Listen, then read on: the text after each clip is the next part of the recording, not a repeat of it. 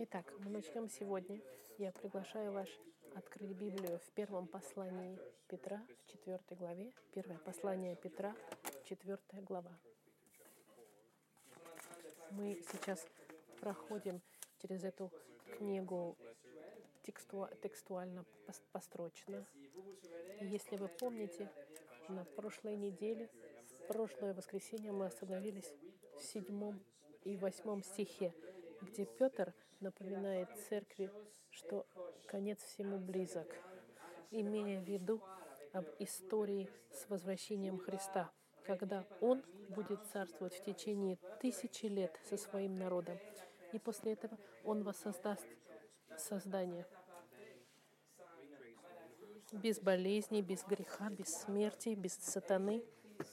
И он пишет это, потому что, потому что церковь сейчас проходит через гонение. И в сердце гонения, что хочет Петр, так это чтобы церковь, чтобы церковь, чтобы церковь это, чтобы церковь это посмотрела на славу, которая приходит. Таким образом, эскатология — это значит конец времен.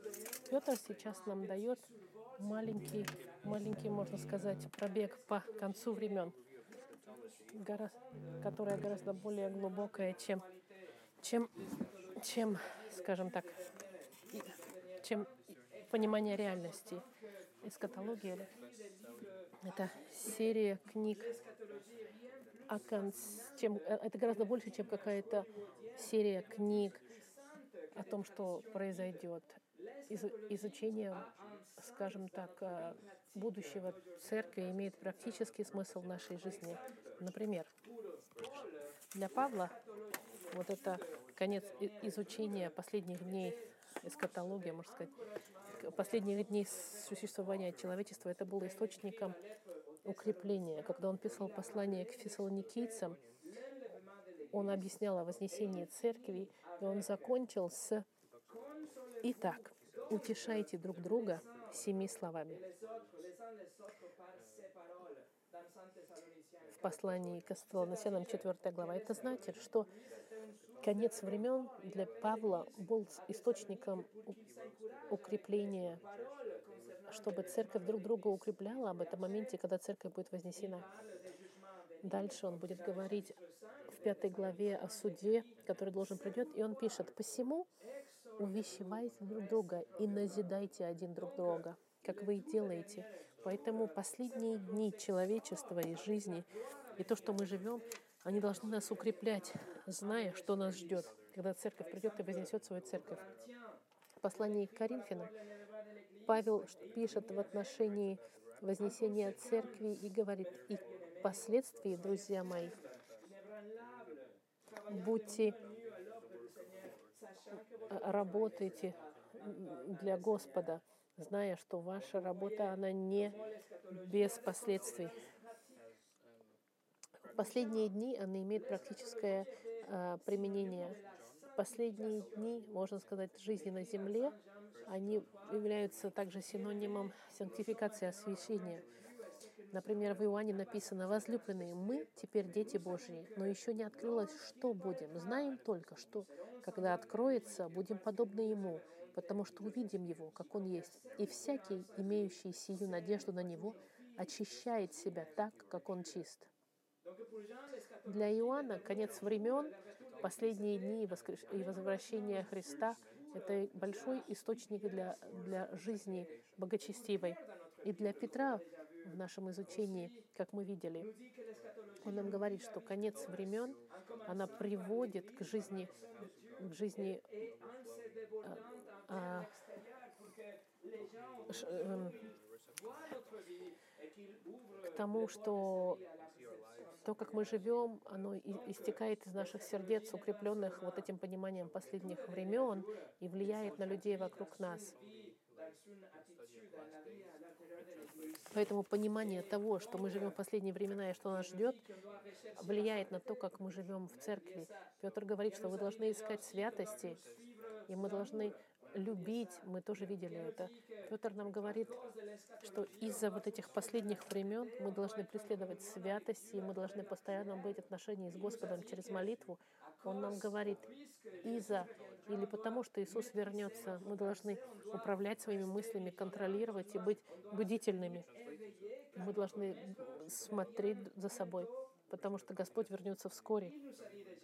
Он нам уже сказал, преследуйте любовь, любовь, которая горячая любовь через братьев и сестер, которая, которая растягивает нашу мышцы любви на максимум, как мы видели на прошлой неделе,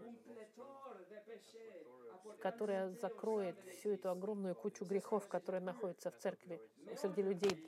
Но сегодня мы увидим три последних стиха, где Петр продолжает укреплять церковь, вдохновлять, чтобы они не только вели себя превосходно и жили благочестивой жизнью, но особенно, когда мы проходим через сложные обстоятельства.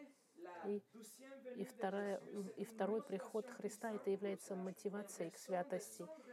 И за его возвращение, и, и ради его возвращения и славы Господа. Это мы с вами посмотрим вместе. Но до того, как мы начнем, давайте помолимся. Господь Иисус, мы ждем Твоего возвращения, и мы знаем, что Ты вернешься скоро. Это неизбежно, и, и поэтому мы хотим понять и принимать, применять в нашей жизни, жить такую жизнь, которую Ты указываешь нам жить в Слове Твоем, чтобы мы могли служить церкви, но чтобы это изливалось и было видимо миром, миром неверующим, который, видя это, будет привлечен к Евангелию. Благослови, Господь, проповедь Слова Твоего именем Христа. Аминь. Сегодняшнее послание называется «Любовь в действии». И мы зачитаем с вами 7 по 11 стих, но наше внимание сфокусируется на 9 по, 10, по 11 стих. 1 Петра, 4 глава, 7 стих. Петр пишет, «Впрочем, близок всему конец. Итак, будьте благоразумны и бодрствуйте в молитвах. Более же всего имейте усердную любовь друг к другу, потому что любовь покрывает множество грехов. Будьте странолюбивы друг к другу без ропота. Служите друг другу, каждый тем даром, который получил, как добрые домостроители многоразличной благодати Божьей. Говорит ли кто? Говори, как слова Божии. Служит ли кто? Служи по силе, какую дает Бог, дабы во всем прославлялся Бог через Иисуса Христа, которому слава и держава во веки. Аминь.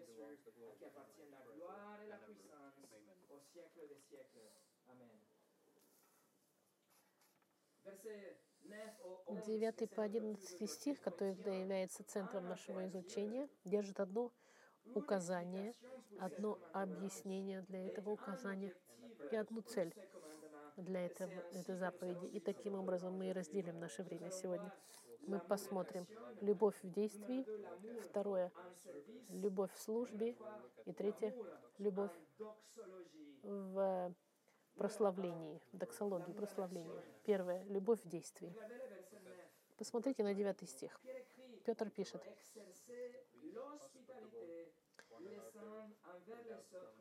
«Э, «Будьте странолюбивы друг к другу без ропота.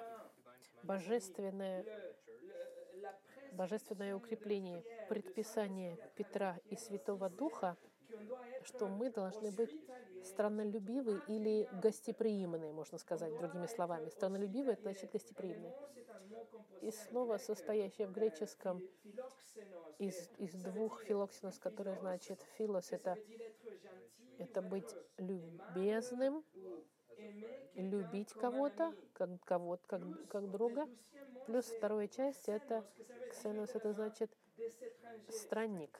Поэтому слово «страннолюбивый» Э, э, синонимом будет гостеприимный, что мы должны быть очень добры к тем, к, к, к странникам, можно сказать, и любить их должны как друзей. Мы говорим здесь особое теплое отношение к пришельцам, можно сказать. Предлагаем питание, например. Или, или предлагаем где-то где проживать. Будьте внимательны. Я хотела обратить ваше внимание. Стран, странники здесь не говорится о, о ком попало в мире, о всех э, людях на улице. Нет. Здесь говорится о братьях и сестрах во Христе, которых вы не знаете. Люди, которые не являются частью вашей церкви, которые, которые не являются частью вашей группы, но они братья и сестры во Христе. Они христиане, но они посетители, можно сказать, потому что не ваши, не ваши прямые друзья. Другими словами, гостеприимство, которое предписывает здесь Петр, это любовь в действии, Гостеприимство — это не новое, что Петр предписывает здесь. Это заповедь в Старый Завет. Например, в Исходе, во 22 главе, или в послании к евреям, например, написано напоминание удивительное. Я вам зачитаю послание к евреям 13.2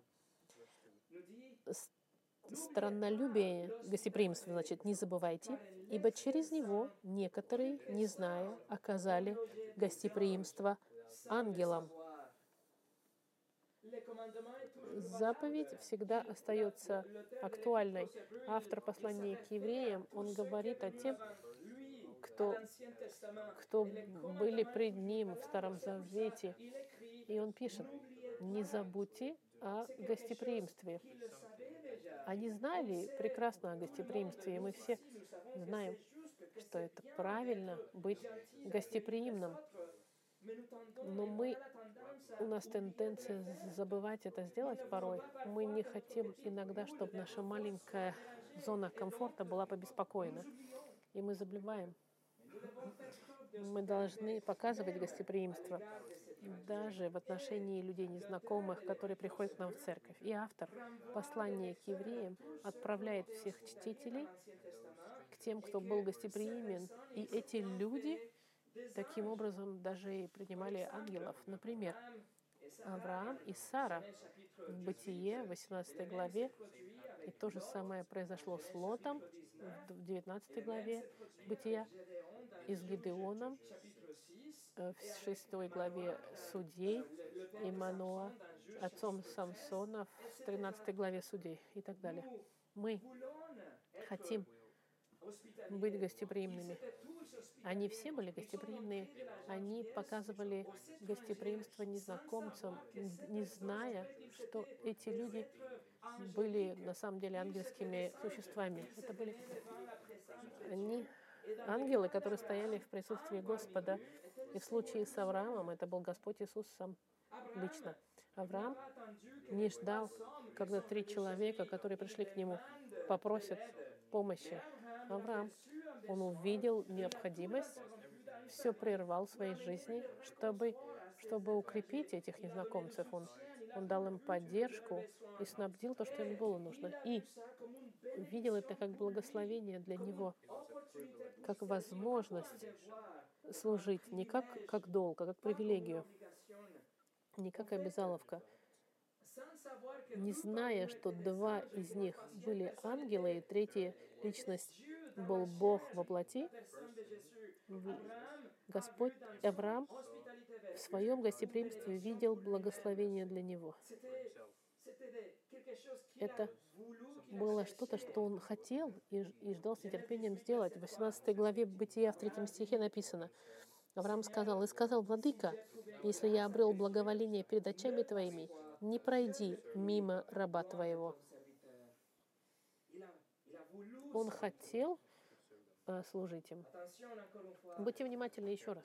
Внимание, это не значит, что вы должны принимать и кормить незнакомцев дома у вас постоянно, потому что они, может быть, ангелы. Нет, абсолютно нет. Но мы должны применять принцип, и мы должны понимать, что наше гостеприимство к, незнакомцам в нашей церкви, христианам, идет гораздо дальше. Наша, наша жертва, чтобы снабжать нужды других, она идет гораздо дальше, чем акт сам по себе И это наше желание гостеприимства незнакомым братьям и сестрам идет гораздо больше простой вежливости. Мы благословляем не только этих людей, но мы и сами благословлены. Мы используем нашу любовь в действии.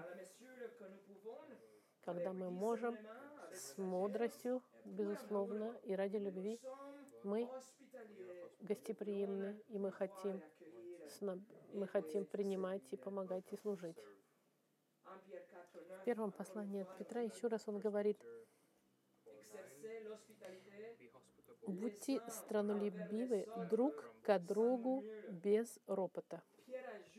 Петр добавляет эту фразу «без друг к другу», имея в виду э, читающих это письмо. Церковь гонимая, которая находилась в сегодняшней Турции, которая гонима, и другие, которые придут, и все эти люди, они будут незнакомцы друг друг другу, никто никого не будет знать, но они братья во Христе. Это значит, что все эти братья и сестры во Христе, которых вы не очень хорошо знаете, но которые в какой-то степени незнакомцы для нас, но христиане, мы должны их принимать и относиться к ним как братьям и сестрам. Даже если вы их не знали сегодня, мы должны любить их так же, как и друзей. Это слово, которое Петр использует здесь. Вы видите нужду у кого-то, и вы отвечаете, когда вас просят, и вы откроете ваше сердце, и вы откроете ваш дом, откроете ваше, и дадите ваше время, и вы позволите, можно сказать, прервать вашу ежедневную жизнь, потому что это гостеприимство. Это не думать а только о себе. И знаете что? Петр добавляет, без ропота он добавляет в конце 9 стиха. И пися, написав это, Петр понимает, что гостеприимство, оно тяжело, что нелегко иногда, что есть цена, не только финансовая цена, но и, но и времени. Может быть, мы уставшие, может, мы уже давно много потратили. Нелегко иногда. Но это именно считается больше, чем само по себе действие. Это сердце. И поэтому а, Петр пишет без ропода. Нужно это делать без недовольства. Мы должны хотеть служить и помогать другим. Послушайте, мы уже получили инструкцию на прошлой неделе. Мы видели, что мы должны любить друг друга горячо, с усердием. И Петр говорит, что эта любовь покрывает множество грехов. Но это не относится только к христианам, которых вы знаете и считаете, что ваши друзьями. Это любовь.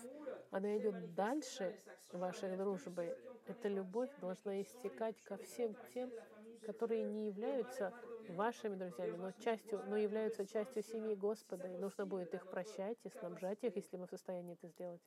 Помогать им, скажем так. Думайте об этом. Петр сейчас пишет это письмо церкви гонимые, как я сказал.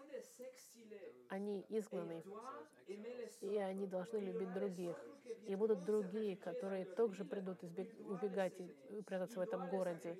Они должны их принимать, любить. Они незнакомцы, но они братья и сестры во Христе. И церковь обязана их любить, открыть их дома и быть Э, быть любящими, как если бы они были настоящими братьями, как если бы они были друзья давних времен. И таким образом Евангелие распространялось в первые века.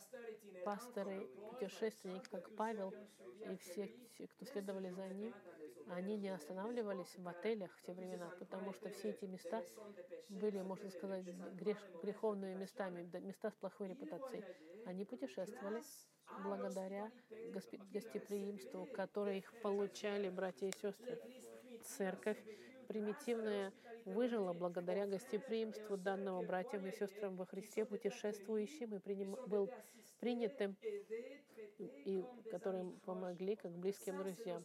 Это гостеприимство, это любовь усердная, которую мы должны иметь друг другу, но в действии и к незнакомым братьям и сестрам во Христе. К тому же гостеприимство — это необходимый критерий, чтобы быть, чтобы быть э, служителем в церкви. И это одна из характеристик также женщины богочестивой в притчах. Гостеприимство — это марка христианина.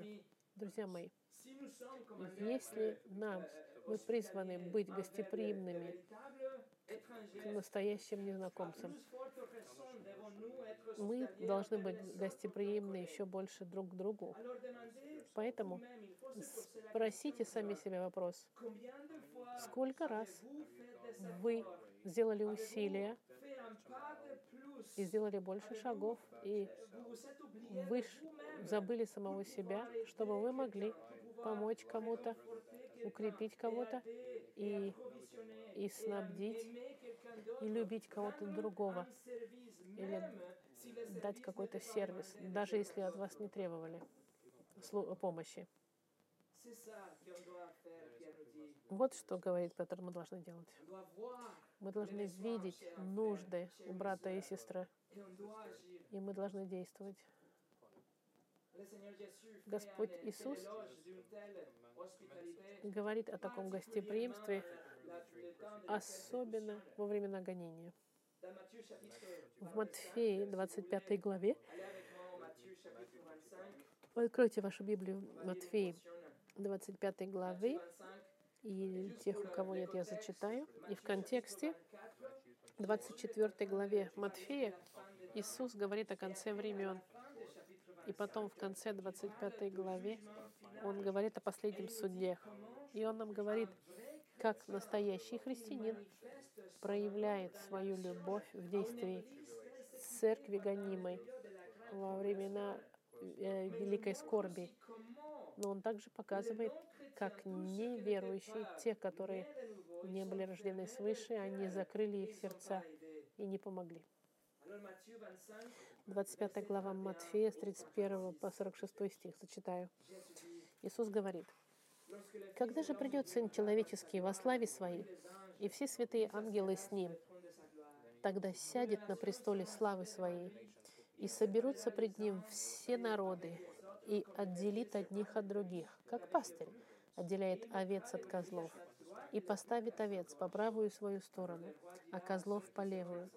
Тогда скажет царь тем, которые по правую сторону его, «Придите, благословенные Отца моего, наследуйте царство, уготованное вам от создания мира, ибо алкал я, и вы дали мне есть, жаждал, и вы напоили меня, был странником, и вы приняли меня, был наг, и вы одели меня, был болен, и вы посетили меня в темнице, был, и вы пришли ко мне.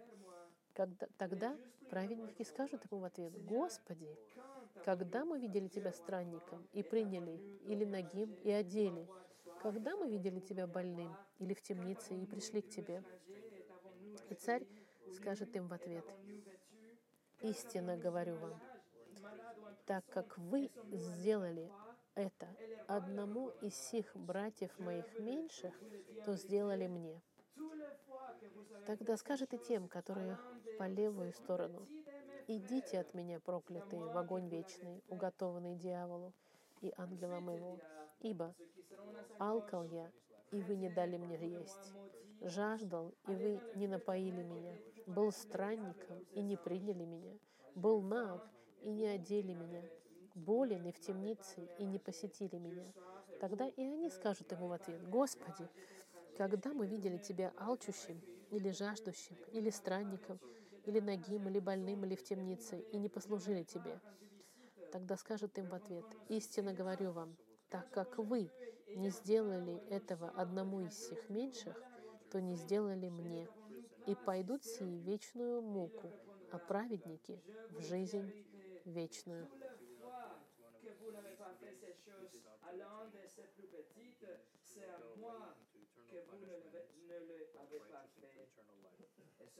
Et, ce, et ceux-ci iront au châtiment éternel, mais les justes à la vie éternelle.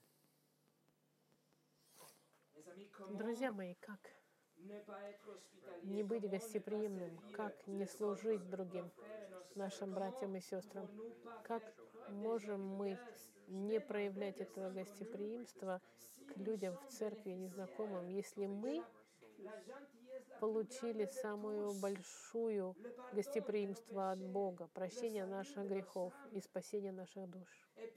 И Петр, зная, что время уже сочтено, он говорит, любите друг друга с усердием, потому что вы в состоянии и показываете эту любовь в гостеприимстве, потому что Дух Святой живет в вас, и вы можете это сделать. Джон МакАртур написал, спасение — это не просто искупление. Спасение — это не просто прощение. Спасение — это возрождение. Спасение — это трансформация. Это начало новой жизни, жизни Бога в душе человека. И вот она, любовь nous Вот почему. Мы можем это сделать, мы в состоянии. Numéro 2, Второе. Любовь в службе. Мы возвращаемся chapitre 4. в наш текст в четвертой главе. L'amour en service, en Pierre chapitre 4, regardez le verset 10. Смотрите, десятый стих. Continuez. Петр продолжает. Служите друг другу, каждый тем даром, который получил, как добрые домостроители многоразличной благодати ce Петр подтверждает здесь в этом стихе, что в каждой из всех этих братьев и сестер во Христе, членов церкви, каждый из вас и здесь, и включая меня, мы все получили дор, дар. Дар, который был дан Духом Святым, дар, который был дан бесплатно каждому верующему с целью, чтобы мы друг другу могли служить. Это возможность сверхъестественная служить членам церкви. Что же это за дары такие? Какие духовные дары, которые даны Духом Святым? Есть два листа в Библии. Первый лист, список, мы пойдем вместе. В послании к Коринфянам в 12 главе. Первое послание Коринфянам, 12 глава. Здесь посмотрите, начиная с 4 по 11 стих. Апостол Павел пишет.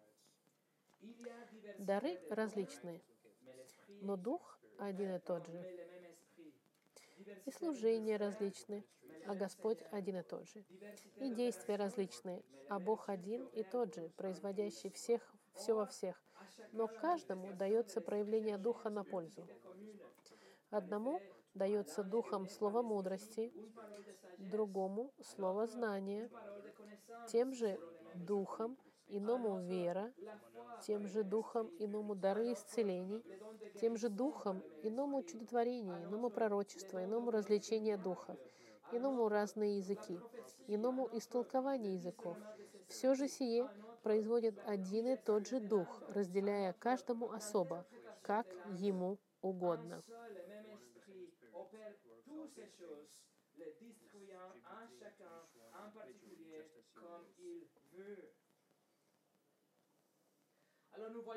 Мы видим из этого текста, что есть различные даров. И он нам говорит также, что это Дух, который дает то, что благо для службы всем. В седьмом стихе. И дальше, восьмой, девятый, десятый стих, Павел нам дает список даров, которые были активны во время в апостолистических, во времена апостолов, как чудеса, исцеления, языки, интерпретация языков. И после этого он нам дает другие дары, которые до сих пор еще активны сегодня, как мудрость, как знание, как вера.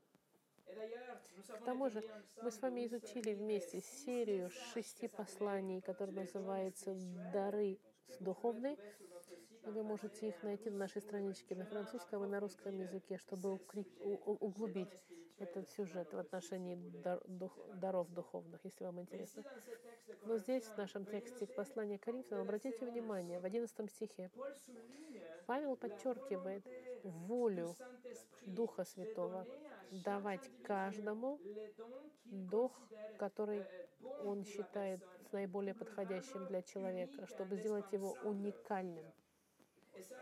И это интересно, что слово в, особ...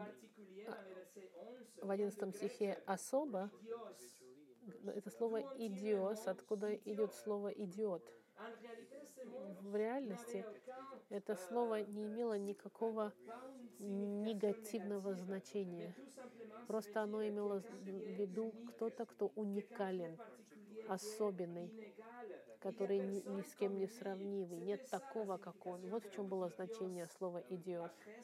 После, к сожалению, это слово было использовано для описания людей, которые страдали каким-то ментальным м, проблемами, чтобы сказать, что эти люди были отличались от других. Когда Павел нам говорит, что Дух Святой раздает дары особенно, особо, используя это слово «идиос», это значит, что никто не может, не на, на вас не похож. Кем, какая ни была а, форма дара, который да- Дух Святой вам дал, это делает вас уникальным. Вы абсолютно ценны и, не, и необходимы, и уникальны, чтобы служить другим вокруг вас. Подумайте об этом, как, как если бы это был этот отпечаток вашего пальца, или как снежинки, или о радуге. Мы можем сказать, что они все вроде одинаковые, но мы знаем, что они все абсолютно различные, друг от друга отличаются. Друзья мои, Дух Святой вам дал дар, и этот дар, дар вас делает nécessaire pour уникальным и необходимым, чтобы служить телу Христа. Второй лист, который мы находим в 12. послании к римлянам в 12 главе. Мы пойдем с вами вместе в 12. послание к римлянам 12 глава. Romains chapitre 12. 12 глава послания к римлянам. Посмотрите, 4, 4 по 8 стих. Павел пишет. Ибо как в одном теле у нас много членов, но не у всех членов одно и то же дело, так мы, многие, составляем одно тело во Христе, а порознь один для другого члена. И как по данной нам благодати имеем различные дарования, то имеешь ли пророчество, пророчествуй, простите, по мере веры. Имеешь ли служение, пребывай в служении. Учитель ли, в учении. Увещатель ли, увещевай. Раздаватель ли, раздавай в простоте. Начальник ли, начальствуй с усердием. Благотворитель ли, благотвори с радушием.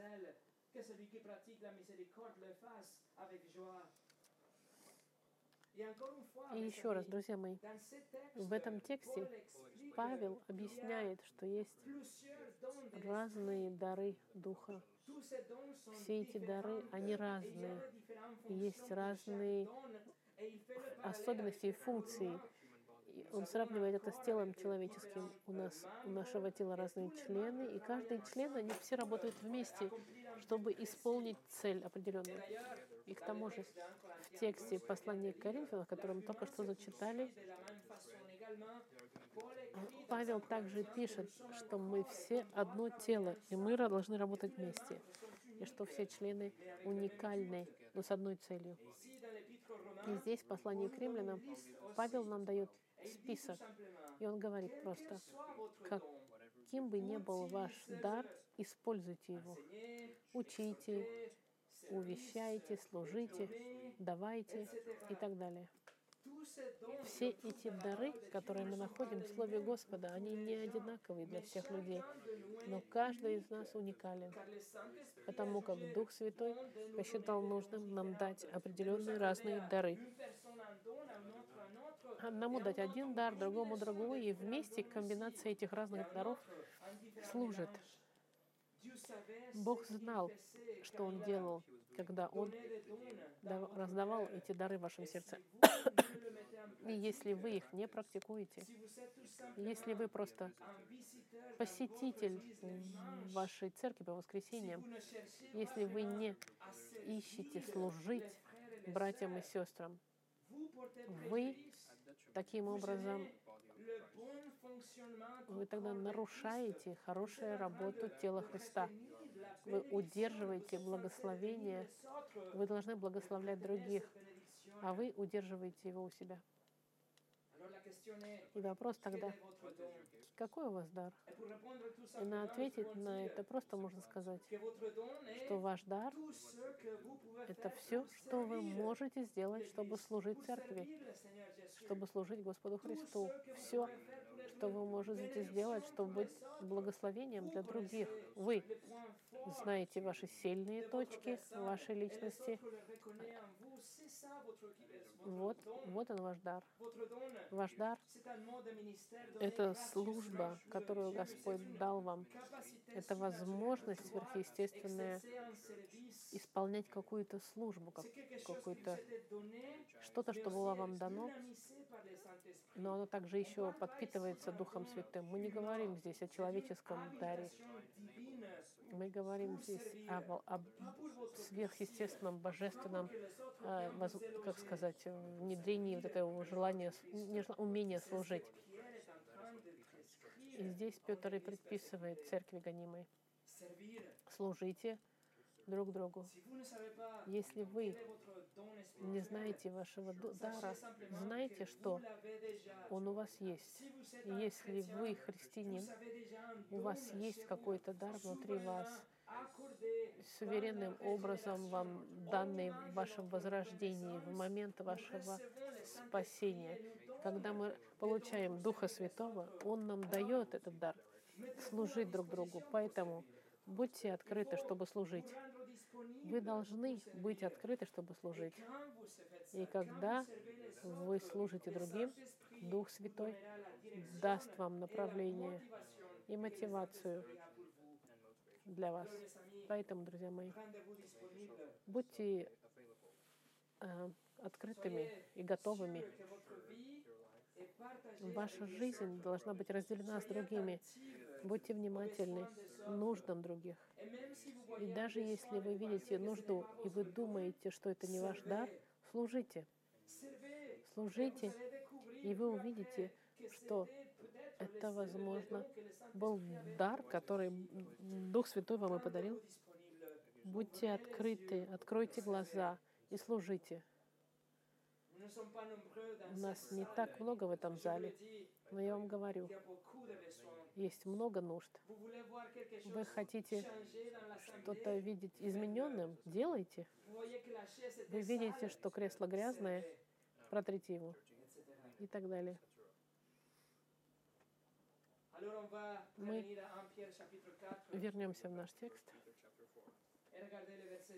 и посмотрим на 10 стих еще раз. Петр пишет.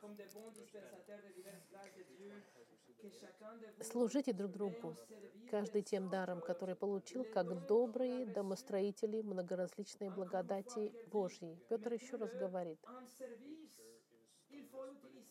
служите эти все дары, не храните для себя, даже если вы думаете, что ваш дар небольшой, что другим он может не понадобиться, что это не так видно или важен, это не важно.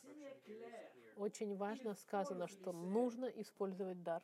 В стихах в послании к Коринфянам, которые мы зачитали, Павел говорит, что чтобы тело могло действовать в соответствии с необходимостью, все члены должны работать вместе. Нужно, чтобы вся церковь работала вместе, одни и другие. Мы должны двигаться вместе, чтобы действовать нормально. Друзья мои, у нас божественное указание от Бога, нравится нам или нет,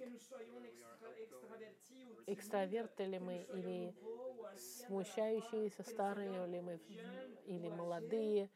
зрелый или незрелый, если вы христианин, вы должны служить друг другу. Вы были спасены, чтобы служить братьям и сестрам во Христе. Спержин написал, тот христианин, который не служит, не христианин. Девиз христианина должен быть «Я служу».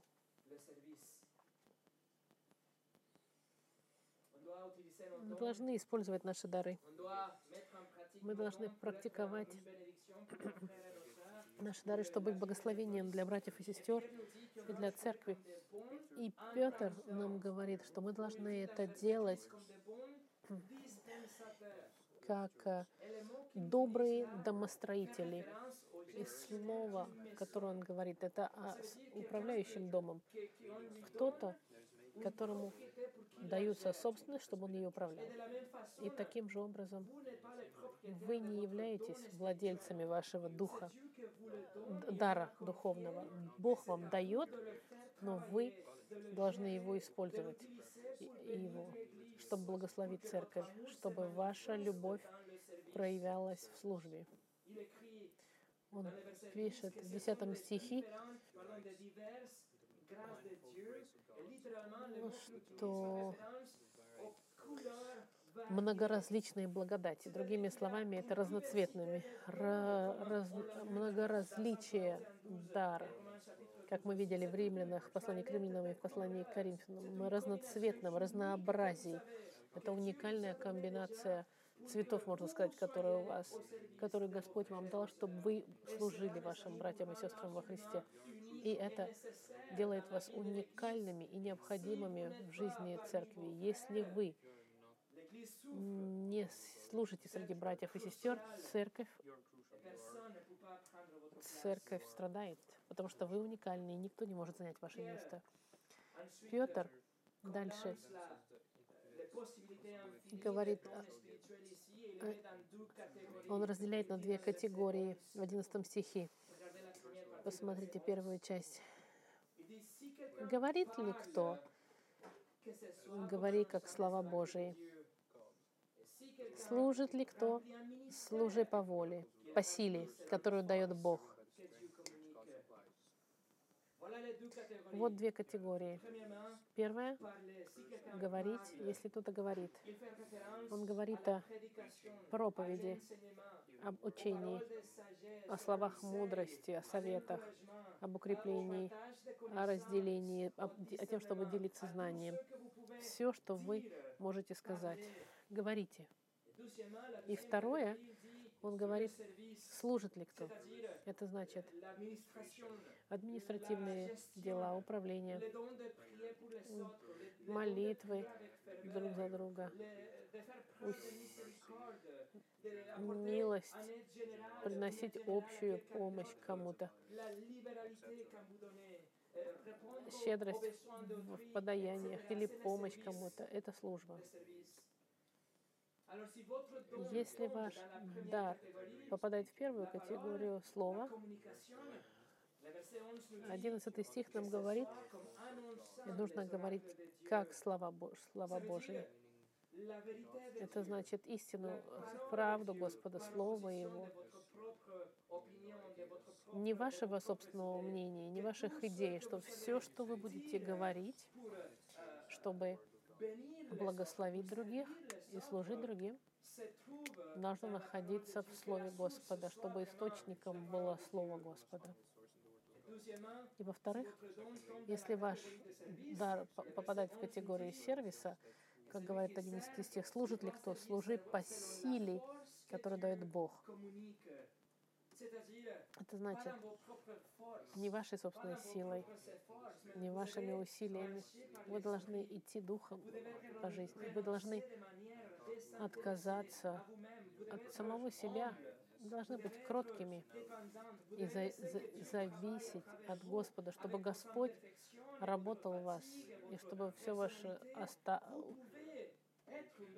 несмотря на вашу усталость и ваши недостатки, вы могли бы быть благословением для других. Чарльз quelque Он сказал, он был откровенен и прям, прямолинейным, хочу сказать. Вот он что он сказал. Это потому что если вы не служите братьям и сестрам, это потому, что у вас нет любви в вас. А если у вас нет любви, чтобы служить, это значит, что вы не были возрождены, вы не христианин. Он сказал, я хочу, чтобы каждый член этой церкви был бы работником. Нам не нужны лентяи.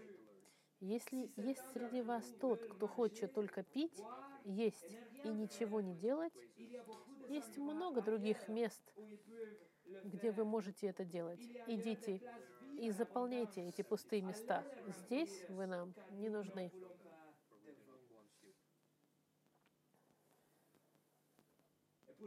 И в заключение, третье, любовь в прославлении. Какова цель всего этого?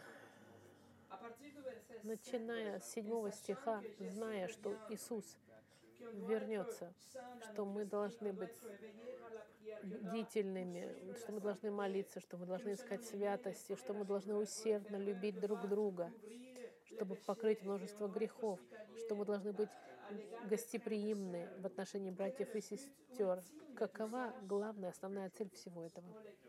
Павел пишет во второй части 11 стиха, «Дабы во всем прославлялся Бог через Иисуса Христа, которому слава и держава во веки веков. Аминь». Друзья мои, наша цель — это чтобы Господь был прославлен через Господа Христа, через Господа, который прожил совершенную жизнь и дал нам, чтобы она зачитывалась как наша, чтобы Бог мог посмотреть на нашу жизнь и видеть нас одетыми в святости в совершенстве Христа, и чтобы Он видел, как если бы мы никогда не согрешили. Иисус, который э, впитал в себя весь этот гнев, который мы заслужили. Иисус оплатил все, все долги, которые мы должны Господу, и мы свободны, потому что кто-то оплатил за нас. И Его совершенная жизнь нам кредитована, а наша жизнь греховная Ему отдана. И наказание вечное, которое Господь приготовил для грешников, оно полностью было впитано Христом на кресте. И Иисус умер и был похоронен. И через три дня Он воскрес, потому что Он успешно воплотил свою миссию. И мы в ответ должны покаяться и отвернуться от наших грехов и довериться Господу Христу. И Господь нам дает тогда дар этот вечной жизни и прощение всех наших грехов не потому, что мы заслужили, а потому что Иисус заслужил в нашем месте. Поэтому, как последствие, Господь получает всю славу через Господа Христа и получает наше прославление и честь и славу от нас, потому что мы были грешниками, спасенными по милости Господа. И мы живем таким образом сегодня, что что бы мы ни сделали, пили мы или ели мы, как пишет Павел, мы делали на славу Господа. И мы ждем с нетерпением возвращения Христа. И в ожидании мы любим друг друга. Мы прощаем постоянно и практикуем гостеприимство. И даже если это порой кажется тяжело, мы это делаем, зная, что Бог прославлен в конце. И Петр сейчас думает обо всем этом, когда он думает о конце времен в седьмом стихе, славное будущее, искупление и, прощ- и конец всему. И, и поэтому он пишет это все в своем письме. И сердце Петра ну, фиксируется на будущей славе, и сердце его не может остановиться, и он пишет, кому принадлежит слава и могущество во веки. Слава и держава во веки веков. Аминь. Он говорит аминь, да, пусть так и будет, чтобы моя жизнь все время давала славу Господу через мир и через гонение, что все, что я делаю, и все, что я думаю, И все, что я говорю, и что я планирую, что я делаю, чтобы все это, даже в усталости, чтобы все эти испытания в моей жизни, все это приводило к славе Господа, потому что Ему принадлежит слава и держава от веки веков. И, се- Amen. и амин в конце. Помолимся.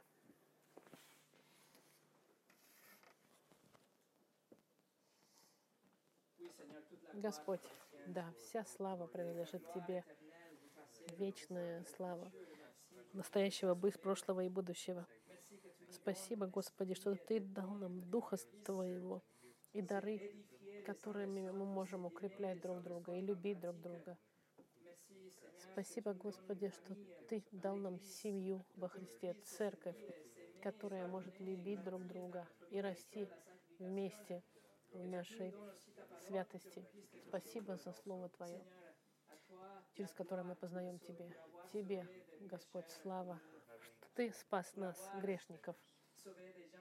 Ты спас людей, которые были преступниками, Господь, в Твоих глазах.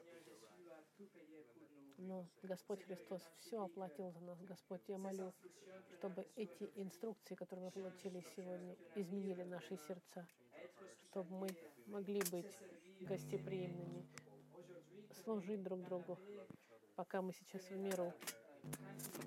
В мире ли мы, мы? Пока мы в мире, Господь, да. Служить, чтобы как мы были готовы это делать тогда, когда будут сложные времена тоже. Именем Христа я молюсь. Аминь.